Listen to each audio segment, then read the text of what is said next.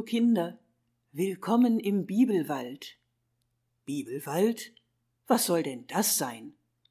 Vielleicht ein Wald, in dem lauter Bäume stehen, die es auch in der Bibel schon gab? Ölbäume zum Beispiel oder Zypressen? Ja, das könnte sein. Aber ich meine noch etwas anderes. Für mich ist die ganze Bibel wie ein einziger Wald ein Wald mit Moosen, Farnen und Unterholz, ein Wald mit Igeln und Dachsen, ein Wald mit raschelndem Laub und riesenhohen Tannen, so dunkel, dass sie fast schon schwarz sind, ein Wald voller Geheimnisse. In diesem Wald bin ich sehr gerne und finde alles Mögliche. Vor allem Menschen finde ich, die viel, viel Spannendes erlebt haben. Und wenn ich ganz großes Glück habe, dann finde ich auch Gott. Mögt ihr mit mir kommen in den Bibelwald? Ich lade euch ein. Aber seid leise und hört genau zu.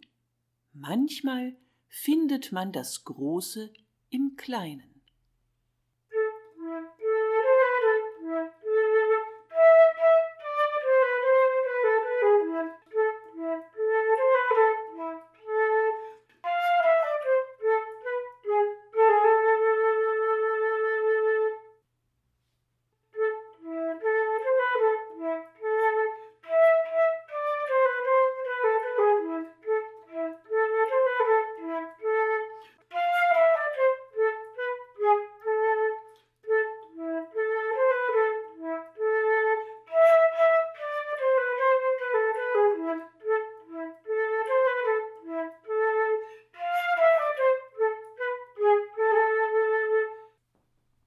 Hallo Kinder. Sagt mal, erinnert ihr euch eigentlich noch daran, wie es war, als ihr ganz klein wart? Also klar, nicht so ganz klein, nicht so drei Tage oder drei Wochen alt. An die Zeit kann sich kein Mensch erinnern. Das funktioniert im Kopf einfach nicht. Und wie es war, als ihr krabbeln gelernt habt oder auch laufen, daran erinnert sich wahrscheinlich auch keiner. Das erzählen einem nur die Eltern und zeigen Fotos. Schade eigentlich. Ich wüsste gerne, wie sich das so angefühlt hat, laufen zu lernen. Aber dafür ist anscheinend kein Platz in meinem Kopf oder sonst wo in meinem Körper, man weiß ja nicht so richtig, wo diese Erinnerungen eigentlich stecken. An Sachen, die etwas später passiert sind, da erinnert man sich schon noch. Und manchmal, also ich weiß nicht, ob euch das auch so geht. Manchmal, da erinnert man sich sogar daran, wie sich das damals angefühlt hat. Ich meine, wie sich das Leben angefühlt hat oder wie ich mich selbst angefühlt habe, so von innen drin. Probiert das mal. Denkt an irgendetwas, das ihr früher erlebt habt, und dann macht die Augen ganz fest zu und überlegt oder spürt, wie hat sich das angefühlt damals. Wie habe ich mich angefühlt? Es klappt nicht immer, aber manchmal, da klappt es schon. Ja, bei einem selber klappt das. Aber was ich noch viel schwerer finde, könnt ihr euch vorstellen, dass eure Eltern mal kleine Kinder waren? Oder sogar eure Großeltern? Ich meine, solange ihr denken könnt, waren das immer Mama und Papa und Oma und Opa. Aber die haben ja auch mal ohne euch gelebt, als es euch noch gar nicht gab. Die haben ja auch irgendwann mal sozusagen klein angefangen und waren ganz genau so alt, wie ihr jetzt seid. Komisch. Meint ihr, eure Eltern oder Großeltern haben Fotos aus der Zeit, als sie selber noch Kinder waren? Die könnten sie euch ja mal zeigen. Und dann könnt ihr ja auch mal hergehen, zum Beispiel beim Einkaufen, wenn ihr irgendeinen Menschen seht, der ist vielleicht so 30 oder 40 oder 50 oder 60 oder 70 Jahre alt, und ihr überlegt, wie hat der wohl ausgesehen, als er noch ein kleines Kind war? Wie war der da wohl so? Oder die? Wo hat er gewohnt? Und was hat er zum Frühstück gegessen? Und ist er gerne ins Schwimmbad gegangen? Das könnte wie ein kleines Spiel sein, sich so etwas vorzustellen. Nur müsst ihr ein bisschen aufpassen dabei. Sonst fragt euch so ein Mensch beim Einkaufen auf einmal, hey du, wieso starrst du mich so an? Und ihr müsst sagen, äh, ich stelle mir gerade vor, wie sie ausgesehen haben, als sie ein kleines Kind waren. Naja, und was der dann sagt oder macht und ob das dann freundlich ist oder nicht, das weiß man dann ja nicht so ganz genau. Ich erzähle das, weil ihr erinnert euch ja vielleicht an die Geschichte von Jakob und Esau, wie Jakob so getan hat, als sei er Esau, obwohl Esau ganz anders aussah, nur damit er von seinem Vater den Erstgeburtssegen kriegt. Als das der Esau merkte, also als er selber in das Zelt von Isaak reinging und ihm das Essen bringen wollte, wie sie es abgemacht hatten, da war Esau sehr, sehr wütend. Isaak, das war ja der Vater von Jakob und Esau, und Rebekka, das war die Mutter. Warte nur, fluchte Esau. Diesmal hast du gewonnen, Jakob, aber warte nur, bis ich dich zu fassen kriege. Und jetzt machte Esau einen Plan. Warte nur, Jakob, sagte er, bis unser Vater Isaak so alt ist, dass er stirbt. Dann wenn Isaak tot ist, dann bist du deines Lebens nicht mehr sicher. Und Isaak, der alte Vater Isaak, der lag in seinem Zelt und machte sich große Sorgen. Er war ja fast blind, konnte kaum noch irgendetwas sehen, und darum stand er nur noch ganz selten von seinem Lager auf. Meistens lag er einfach nur da und ließ die Gedanken kommen. Wie wird das nur alles weitergehen, dachte er, mit meinen beiden Söhnen, die so verschieden sind, Esau und Jakob. Wie wird das weitergehen? Aber immer mehr, wie das so ist bei ganz alten Menschen, da dachte Isaak nicht mehr an die Zukunft, wie alles weitergehen würde, sondern an die Vergangenheit. Und da dachte er daran, wie er selber mal ein ganz kleiner Junge gewesen war, ein kleiner Isaak. Und wie er da auch einen Bruder gehabt hatte, genauso wie Esau und Jakob Brüder waren. Ismael hieß sein Bruder. Und wie Ismael und er auch ganz verschieden gewesen waren. Warum? dachte Isaak. Warum muss in der Geschichte manchmal alles doppelt passieren? Erst damals mein Bruder Ismael und ich und jetzt Esau und Jakob. Damals bei uns beiden gab es nur Probleme und jetzt schon wieder. Warum nur? Warum kann es nicht alles etwas einfacher sein? Und plötzlich stand Isaak die ganze Geschichte von damals wieder klar vor Augen. Nein, er erinnerte sich nicht an alles, dazu war er damals noch zu klein gewesen. Manches hatte ihm später auch sein Vater Abraham oder seine Mutter Sarah erzählt. Und manches hatten er und Ismael auch miteinander besprochen, damals als Abraham gestorben war und sie ihn gemeinsam beerdigt hatten. Zum Glück hatten sie damals reden können. Ja, da waren sie einander wieder näher gekommen, Freunde wurden sie zwar nie mehr, aber wenigstens waren sie jetzt keine Feinde mehr. Und Feinde, das waren sie als kleine Jungen schon ziemlich gewesen, so ähnlich wie Esau und Jakob jetzt. Nur, dass sie damals noch viel jünger waren. Esau und Jakob waren jetzt ja schon groß und erwachsen. Sie aber waren damals noch Kinder. Alles begann damit, dass Sarah sich so sehnlichst ein Kind wünschte. Gott hatte ihr und Abraham ja auch eins versprochen. Ich will euch zu einem großen Volk machen, hatte Gott gesagt. Aber dazu braucht man ja erst einmal ein Kind, damit das mit dem Volk auch anfangen kann. Nur dieses Kind kam und kam nicht. Abraham und Sarah waren schon alt gewesen, als Gott ihnen das versprochen hatte. Aber jetzt waren sie inzwischen noch viel älter geworden. Abraham hatte nicht ganz so viele Probleme damit. Er schaute zwar manchmal sehnsüchtig zum Himmel und zählte die Sterne, aber eigentlich zweifelte er nicht daran, dass Gott sein Versprechen halten würde. Sarah aber, die war sich da nicht so sicher. Müsste man dem lieben Gott nicht helfen, dachte sie manchmal. Müsste man ihm nicht helfen, dass er sein Versprechen auch einhalten kann? Ich meine, Gott hat uns Menschen doch geschaffen, damit wir selber ein bisschen mitdenken und mithelfen bei seiner ganzen Schöpfung. Müsste ich das jetzt nicht auch machen? Und sie begann zu überlegen. Also, ich hätte ganz schrecklich gerne ein Kind. Ein Kind, das mein Kind und Abrahams Kind ist.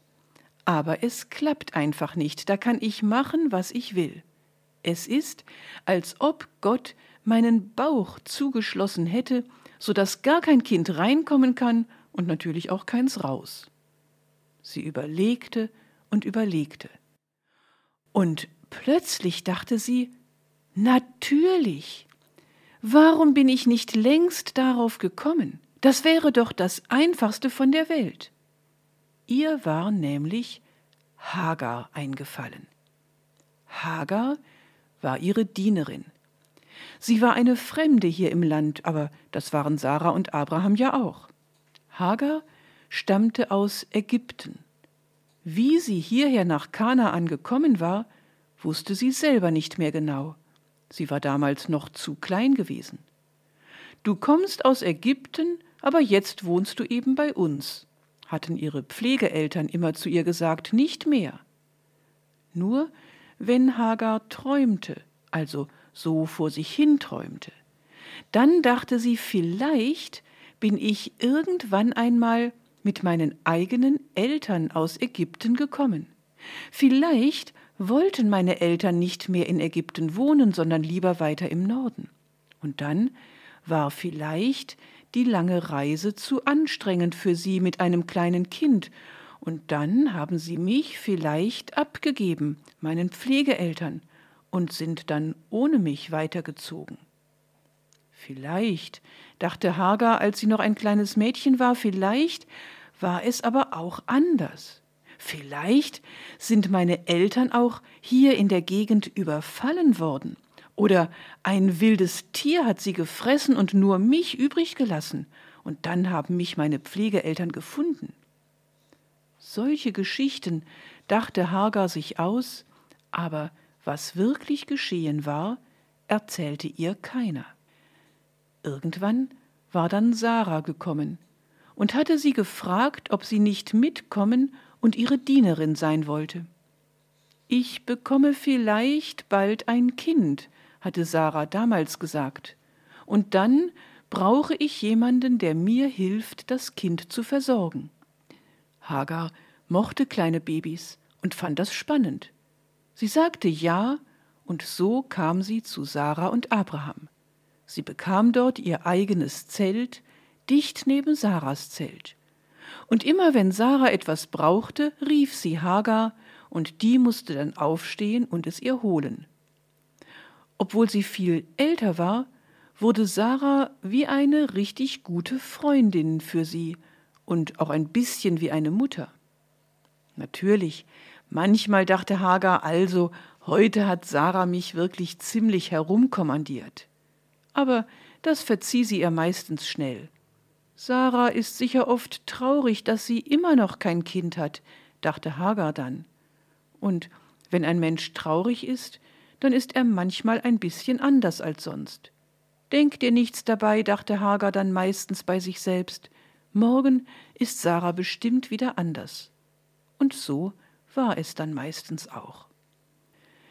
Inzwischen war Hagar längst kein Mädchen mehr, sondern schon groß, eine richtige junge Frau.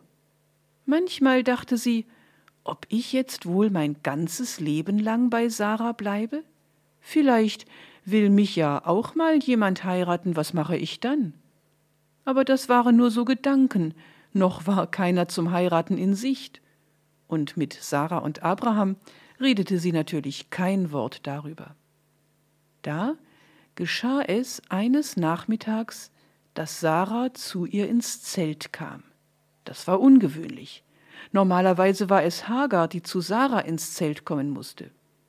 Hallo Hagar, ist alles in Ordnung? begann Sarah ganz freundlich. Dann aber rückte sie ziemlich schnell mit dem, was sie wollte, heraus. Hagar, sagte Sarah, Hagar, ich habe mir etwas überlegt. Du weißt ja, wie schrecklich gerne ich ein Kind hätte. Aber Abraham und ich kriegen einfach keins. Könntest du nicht? Ich meine, würdest du das für mich tun? Sarah wusste nicht richtig, wie sie es sagen sollte. Also sagte sie, wenn jetzt nicht ich und Abraham zusammen ein Kind bekommen würden, sondern du und Abraham, dann wäre das doch ziemlich dasselbe.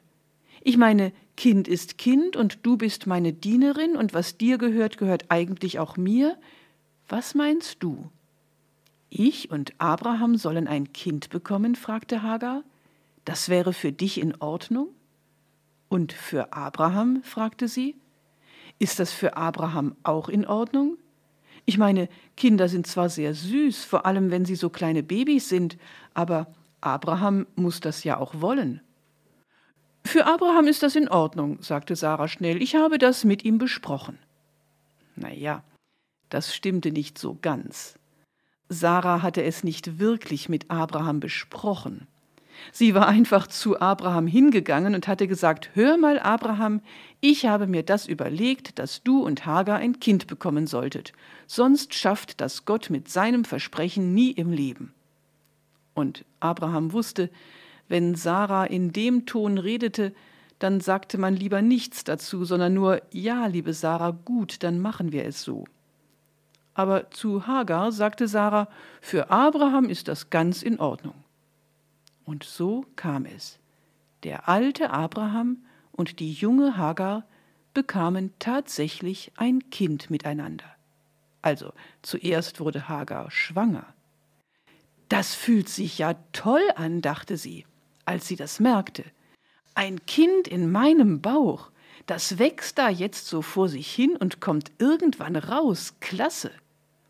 Hagar merkte, wie gut sie sich dabei fühlte irgendwie gar nicht mehr wie eine Dienerin, sondern viel besser. Sarah merkte es auch. Hagar, du gehst so anders, sagte sie zu ihr, so frei, so aufrecht und stolz. Hagar sagte nichts dazu, aber Sarah merkte, wie sie neidisch wurde. Warum, dachte sie, warum darf Hagar ein Kind bekommen und ich nicht? Warum, lieber Gott? Und mit einem Mal kam es Sarah so vor, als ob Hagar eigentlich gar nicht mehr ihre Dienerin sein wollte, sondern etwas viel Besseres. Hagar, du musst noch Wäsche waschen unten am Fluss, sagte sie. Aber Hagar antwortete Du, Sarah, das geht nicht. Mir wird jetzt so schwindelig, wenn ich mich hinunterbücke, und vielleicht tue ich auch dem Baby weh. Du kannst deine Wäsche doch auch selber waschen. Das fand Sarah nicht so nett. Hagar, sagte sie, geh und hol Wasser vom Brunnen, du siehst, wir haben kaum noch was. Sarah, antwortete Hagar, du weißt doch, ich bekomme ein Kind, da kann ich nicht mehr so schwer tragen, hol dein Wasser selber. Und außerdem, sagte sie noch, eigentlich bin ich jetzt gar nicht mehr deine Dienerin. Eigentlich bin ich jetzt Abrahams Frau, genau wie du weil wir bekommen doch ein Kind miteinander. Willst du dich jetzt hier aufspielen? fragte Sarah und war schon ziemlich genervt. Wieso? fragte Hagar zurück. Du wolltest es doch so. Du bist doch zu mir ins Zelt gekommen damals und hast das mit mir und Abraham gesagt. Da hatte sie natürlich recht. Aber Sarah fand das trotzdem ziemlich gemein. Muss ich mir das anhören? fragte sie Abraham, was hast du Hagar nur für einen Floh ins Ohr gesetzt? Seit sie bei dir war, tut sie so, als könnte sie mich herumkommandieren und nicht ich sie. Na ja, das stimmte nicht wirklich. Hagar wollte Sarah nicht. Na ja, na ja, das stimmte nicht wirklich. Hagar wollte Sarah nicht rumkommandieren. aber ihre Dienerin sein, das wollte sie eben auch nicht mehr. Es wurde schlimmer mit den beiden Frauen und immer schlimmer. Sie stritten miteinander um jede Kleinigkeit.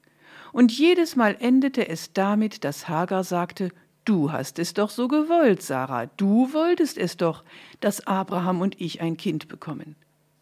Und Sarah wusste genau, Hagar hatte recht. Eigentlich war sie selber sozusagen daran schuld, dass Hagar jetzt schwanger war, obwohl man an Schwangersein ja eigentlich nicht schuld sein kann. Ich meine, es ist doch eigentlich super schön und toll, wenn man ein Kind bekommt. Aber für Sarah war es eben nicht so toll. Sie war traurig und neidisch und fühlte sich sehr alt. Und sie beklagte sich bei Abraham und lud ihren ganzen Ärger auf ihn ab. Abraham war ziemlich hilflos, als Sarah da so herumschimpfte. Und nicht nur schimpfte. Sarah begann jetzt auch, ihre Traurigkeit und ihren Ärger sozusagen gegen Abraham zu drehen. Hagar ist so gemein zu mir, sagte sie, nur wegen dir, nur weil ihr ein Kind bekommt. All das Schlimme, das Hagar mir gerade antut, das solltest du jetzt mal erleben. Das geschähe dir ganz recht. Bestimmt hast du Hagar jetzt lieber als mich, sagte Sarah, obwohl das gar nicht stimmte. Bestimmt macht ihr jetzt gemeinsame Sache gegen mich, erzählt hinter meinem Rücken schlechte Sachen über mich und macht euch über mich lustig. Wirklich, das stimmte kein bisschen. Aber in ihrem Kummer und in ihrem Ärger dachte Sarah sich das ebenso aus. Nein, Sarah, sagte Abraham dann auch, es ist nicht so, wie du sagst. Aber Sarah glaubte ihm nicht. Am besten, sagte sie, am besten wäre es, wenn Gott jetzt hier wäre und eindeutig mal sagen würde, wer von uns beiden recht hat.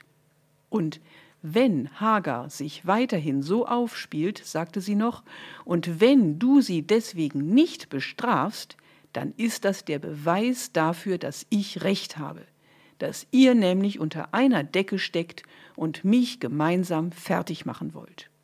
O je, das waren wirklich harte Worte. Abraham wusste überhaupt nicht, wie er darauf reagieren sollte. Er hatte Sarah lieb, sie war seine Frau. Aber Hagar war ihm jetzt natürlich auch wichtig, wichtiger als vorher. Sie wurde ja die Mutter seines Kindes. Nur er merkte, gegen Sarah und ihren Zorn kam er einfach nicht an. Da gab er schließlich auf. Hagar gehört dir, sagte er, sie ist deine Dienerin. Du kannst mit ihr machen, was du willst. Ihm drehte sich fast das Herz um, als er das sagte, und er bekam Angst, Angst um Hagar. Was würde Sarah jetzt wohl mit ihr machen? Also gut, sagte sie, also gut, Abraham, dann mache ich das auch. Du wirst schon sehen, was du dir eingebrockt hast. Na ja, eigentlich hatte Sarah sich das alles selber eingebrockt. Aber wenn man so traurig und zornig ist, ist man irgendwie auch blind. So, sagte sie in scharfem Ton zu Hagar, so, ab jetzt spielst du dich nicht mehr hier so auf. Du tust gefälligst, was ich dir befehle. Du selber hast hier überhaupt nichts mehr zu sagen. Du bist meine Dienerin, mehr nicht. Und jetzt gehst du und holst zehn schwere Wasserkrüge her, und zwar sofort. Ich will heute Abend ein Bad nehmen. Und danach kannst du noch die Zeltwände schrubben, alle natürlich, die haben es bitter nötig. Du warst nämlich ziemlich faul in letzter Zeit. Und, fügte Sarah noch hinzu, wegen dem Wasser, das du mir holen sollst, ich will das heute nicht einfach nur von unserem Brunnen haben. Ich will in frischem Quellwasser baden, das macht die Haut schön. Dazu musst du zwar ein bisschen weiter gehen, bis in die Wüste hinein, aber das schadet dir nichts. Und wenn du das nicht machst, sagte Sarah, und ihre Stimme klang jetzt ziemlich gefährlich, wenn du das nicht machst, dann sage ich einem unserer Knechte Bescheid, dass er dir mal ein paar Schläge verpasst. Denk nicht, du bist hier irgendjemand. Du bist eine Sklavin, mehr nicht. Sklavin, so hatte Sarah sie noch nie genannt.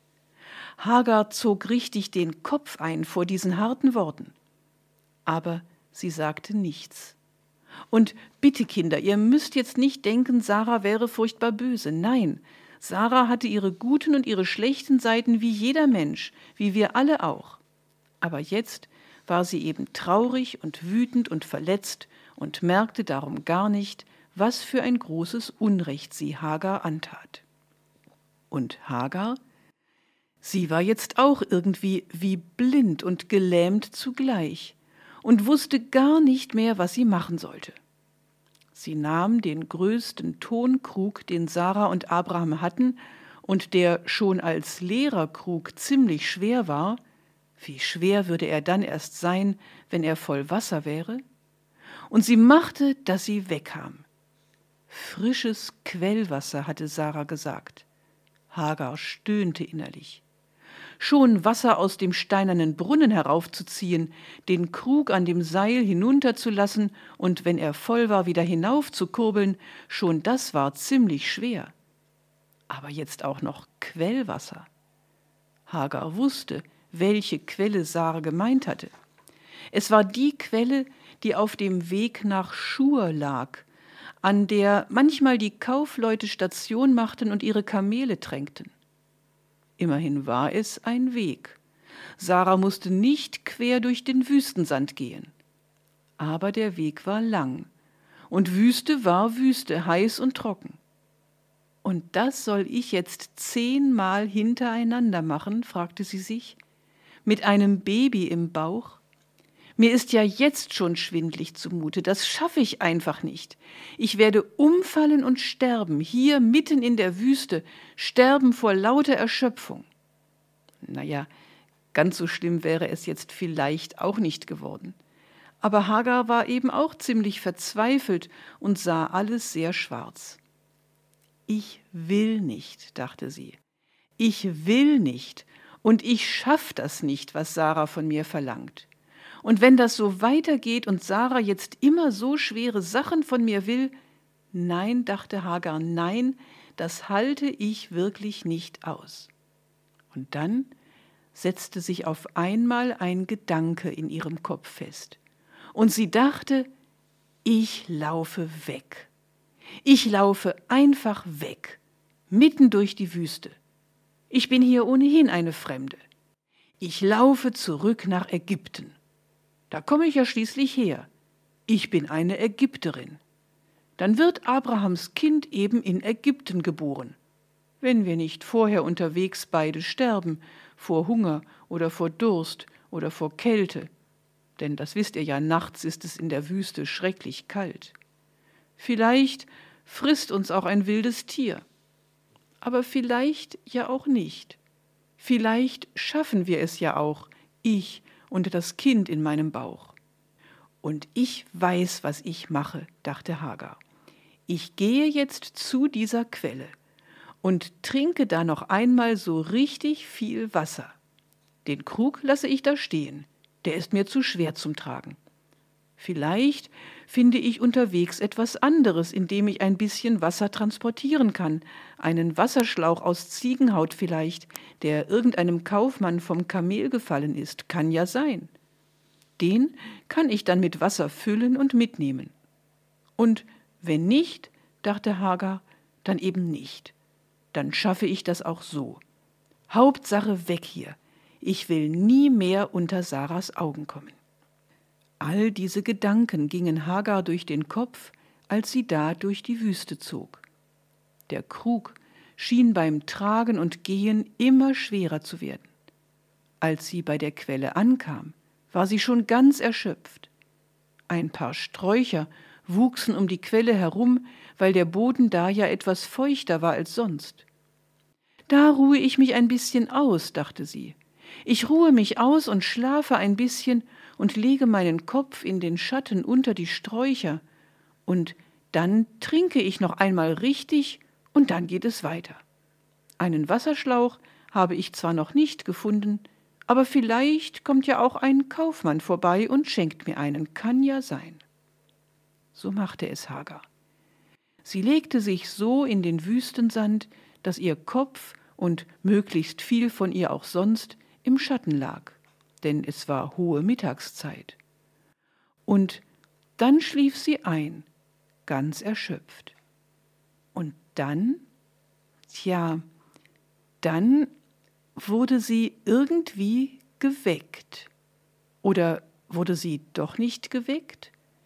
Plötzlich hatte sie das Gefühl, dass sich ganz sanft eine Hand auf ihre Schulter legte. Oder war das ein Traum?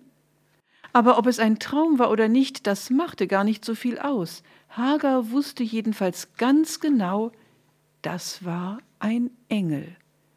Ein Engel war ihr erschienen mitten in der Wüste.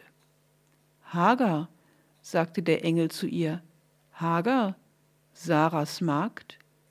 Oh, er sprach sogar davon, dass sie immer noch die Magd von Sarah war, selbst hier mitten in der Wüste.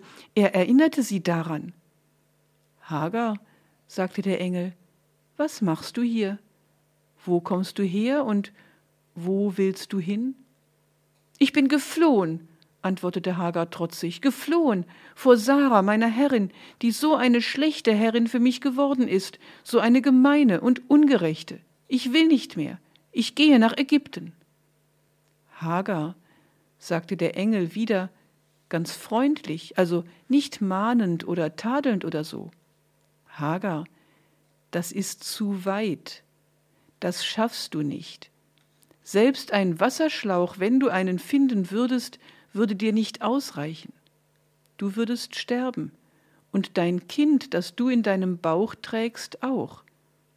Das will Gott nicht, dass du stirbst. Gott, entfuhr es Hagar, Gott, der Gott, von dem Sarah und Abraham immer reden, der sieht mich doch gar nicht. Dem bin ich doch egal. Das ist doch gar nicht mein Gott. Doch, Hagar, sagte der Engel wieder, doch, Gott sieht dich. Er sieht alle seine Kinder. Er sieht dich und er sieht das Kind, das du in deinem Bauch trägst, Abrahams und dein Kind. Und er hat euch beide lieb. Hör zu, Hagar, sagte der Engel, Gott ist dein Kind nicht egal. Du bist schwanger geworden, und das Kind in deinem Bauch wird ein Junge werden. Und wenn dieser Junge dann mal geboren ist, dann sollst du ihn Ismael nennen. Und Ismael wird groß und stark werden, sehr stark sogar. Er wird Kinder bekommen und seine Kinder werden wieder Kinder bekommen, und so wird aus Ismael irgendwann mal ein großes Volk werden. Ja, stark wird er sein und manchmal auch wild.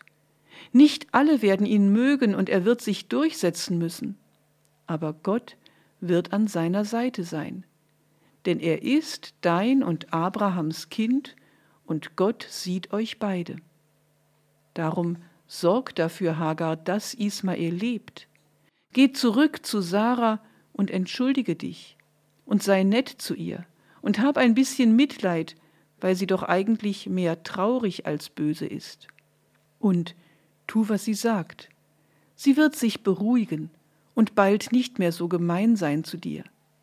Gott sieht dich und wird auf deiner Seite sein. Genauso wie er auf Sarahs und auf Abrahams Seite ist. Gott kann das. Er sieht alle Menschen und alle sind ihm wichtig und lieb. Geh zurück, wiederholte der Engel noch einmal. Bei Abraham und Sarah bist du sicher. Und Abraham will doch sein Kind sehen und sich über seinen Sohn freuen. Hagar wachte auf. Oder hatte sie überhaupt geschlafen? Sie wusste es selber nicht richtig. Ihr war, als ob sie einen Mann in der Ferne verschwinden sah. Ganz sicher war sie sich nicht, in der heißen Wüstensonne begann am Horizont alles zu verschwimmen. War das vielleicht der Engel? Auf jeden Fall, es war etwas geschehen. Der Engel war zu ihr gekommen, und sie fühlte sich auf einmal ganz anders, ausgeruht und erfrischt und mutig und irgendwie wieder voller Hoffnung. Gott sieht mich, dachte sie. Das habe ich ja überhaupt noch nicht richtig gewusst. Gott sieht mich und achtet auf mich, ich bin ihm nicht egal. Er wird mir helfen und Kraft geben, selbst wenn Sarah wieder gemein zu mir sein sollte. Ich bin nicht allein. Ich kann mich auf Gott verlassen, er sieht mich. Hagar sah sich um. Sie sah die Wüste, die wenigen Sträucher, unter denen sie Schatten gefunden hatte, und sie sah die Quelle, an der sie jetzt noch einmal ihren Durst stillte. Gott sieht mich, dachte sie, und diese Quelle soll mir ein Zeichen dafür sein. Und nicht nur mir, sondern allen, die hier vorbeikommen. Wer diese Quelle sieht, hier mitten in der trockenen Wüste, der soll gewiss sein, auch wenn das Leben trocken und schwer ist, auch wenn du keinen Weg mehr vor dir siehst, Gott sieht dich und er sieht auch deinen Weg. Diese Quelle, dachte Hagar auf einmal, die soll nicht mehr einfach nur eine Quelle sein? Nein, ein Brunnen soll sie sein. Zu einem Brunnen soll sie werden für alle Menschen, die danach dürsten, dass Gott sie sieht. Hagar stand auf. Sie sammelte einige von den Steinen auf, die auf dem Boden herumlagen. Behutsam, einen nach dem anderen, setzte sie die Steine um die Quelle herum, wie einen Kranz und sie holte noch mehr Steine und füllte die Lücken, als ob sie die Quelle beschützen wollte. Und ein paar flachere Steine holte sie noch, die legte sie auf die anderen drauf. Sie trat einen Schritt zurück und besah ihr Werk. Jetzt ist es nicht mehr einfach so eine Quelle, dachte sie. Jetzt ist es schon fast ein richtiger Brunnen. Ein Brunnen mit lebendigem Wasser, als Zeichen für den lebendigen Gott, für den Gott, den es wirklich gibt, der da ist und der mich sieht. Ja, dachte Hagar, als ich diesem Mann eben hinterher sah, der im Horizont der Wüste verschwand, oder diesem Engel, da habe ich bestimmt Gott hinterher gesehen, dem Gott, der mich sieht. Ich weiß etwas, dachte Hagar plötzlich. Ich gebe dem Brunnen einen Namen genauso wie der Engel mir den Namen meines Sohnes gegeben hat, den ich gebären soll, und sie sprach den Namen noch einmal aus, Ismael, genauso will ich jetzt diesem Brunnen einen Namen geben. Einen, der zu ihm passt und zu dem, was ich erlebt habe. Und sie nannte den Brunnen Brunnen des Lebendigen, der mich sieht. Denn, sagte sie, denn dieser Engel, der bei mir war, der war für mich wie Gott selbst. Das sind Engel ja auch, Boten Gottes. Wenn dich so ein Engel berührt, und sei es auch nur im Schlaf, dann ist das, als hätte Gott selbst dich angesehen. Und wenn du so einem Engel hinterher siehst, wenn auch ganz in der Ferne, dann hast du Gott hinterher gesehen. Und du vergisst ihn nicht. Isaak schreckte auf. Was war das? Ein Geräusch hatte er gehört, da wieder. Aber dann lächelte er beruhigt. Es war nur Rebekka, die den Brotteig gegen die Schüssel schlug, damit er schön locker wurde. Gleich würde sie ihn ausrollen und auf den heißen Stein setzen. Merkwürdig, dachte Isaak, jetzt bin ich wohl doch eingeschlafen, wie damals Hagar an der Quelle. Oder doch nicht? Jedenfalls stand mir die Geschichte so lebhaft vor Augen, als sei ich damals dabei gewesen. Dabei war Isaak selber zu der Zeit, als Ismael in Hagars Bauch war, noch gar nicht geboren. Das war eine andere Geschichte. Ismael war sein älterer Bruder gewesen, Abrahams erstgeborener Sohn. Merkwürdig, dachte Isaak jetzt schon zum zweiten Mal merkwürdig, wie sich eine Geschichte wiederholen kann, ohne dass man es will. Damals war ich es, der am Ende den Segen bekam, auch wenn ich der jüngere von uns beiden war. Hagar kehrte zwar wirklich zurück zu Sarah und versuchte Sarah nicht mehr zu ärgern, Sarah wurde auch ruhiger mit der Zeit und schien sich mit der Sache abgefunden zu haben, meistens jedenfalls. Irgendwann wurde dann Ismael geboren, und Abraham freute sich sehr.